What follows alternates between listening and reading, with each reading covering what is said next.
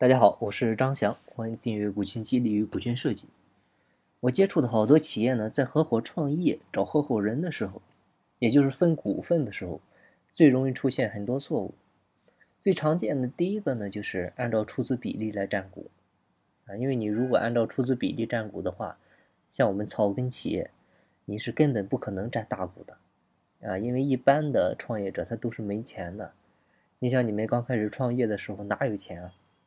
但是这个时候，要是有一个暴发户，有个土豪啊，投了你一笔钱，你比如公司启动需要一百万，这个土豪给你出了九十万，你自己出了十万，那股份比例呢就按九比一，啊，你只要按出资比例占股，有能力的人呢，他一定就会占小股，有钱的人会占大股，但是这样是有问题的，因为土豪他光出钱了，后面啥事都不干都不管。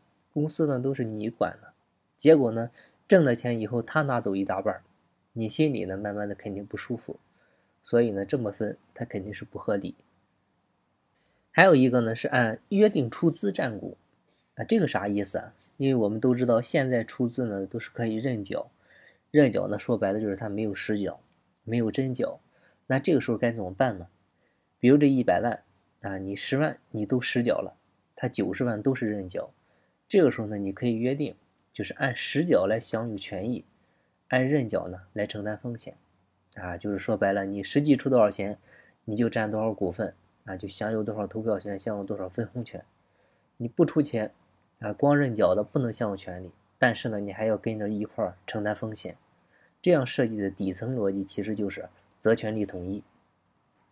第三个呢，就是让投资人占大股，你知道。投资人他又不干活啊，你让他占那么多股份干嘛？而且呢，很多投资人他一般还都是投了很多企业，他不光你这一家啊，你的企业的好坏对他来说呢，可能连百分之一都没有啊。你说他会关心你企业的一个经营运营情况吗？他每年能看看你报表就不错了，所以呢，他不会负责。而且这种投资人占大股，你未来想上市的话都上不了。啊，这是典型的股权结构不合理。还有一个呢，就是，呃，让提供资源的人来占实股。啊，这个呢，其实我们之前也也讲过很多了。呃，现实情况中呢，也是遇到最多的。因为毕竟我们还是一个人情社会嘛。啊，因为你有时候做生意还是靠一些关系、靠一些资源的。但是呢，奉劝各位，啊，提供资源的人，你最多让他占个干股。啊，千万千万不要给他持股，为啥呢？记住一句话，就是请神容易送神难，啊，尤其是有一些政府关系资源的，啊，我劝你要更加谨慎，因为他们一般有所谓的关系资源的政府人员，啊，他一般本身就是反腐败的对象，他本身呢就是一颗雷，那你还紧贴着往上靠干嘛？万一他哪天进去了，他能不牵连你公司就不错了，所以呢。别给自己找麻烦，啊！你看大连实德是怎么没落的，你不知道吗？这个太深了，我们也不便多谈。总之呢，像这种资源关系、短期利益提供者，顶多是给干股，啊，最好呢就是直接给好处费，啊，你干股都不用，啊，而且给呢就给现金，也别转账，啊，别给自己留把柄。另外，兼职人员呢，他跟这种资源提供者，他的基本逻辑都是一样的。啊，肯定也是不能占股。啊，为啥呢？给大家举个例子就明白了，就是 如果说让你的老婆啊一三五跟你，二四六跟别人，啊周日呢太累了歇一天，你说行不行？所以所谓的兼职呢，其实就是心不在你这儿，啊或者说心没有全在你这儿，对你呢不是一心一意，而是三心二意。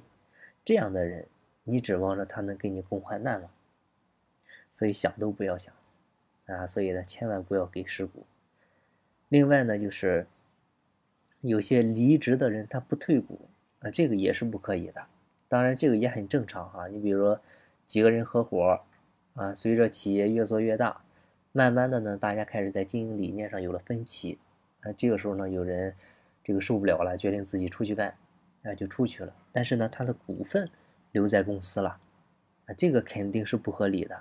所以呢，要提前约定好，谁退出，股份呢也跟着退，啊，顶多留一半儿。另外呢，还有就是一些不好好干活的人，也不要给股份，给了的话也要尽快退出。给了股份的人呢，也一定要有考核约束，这样的话大家才能够互相制衡。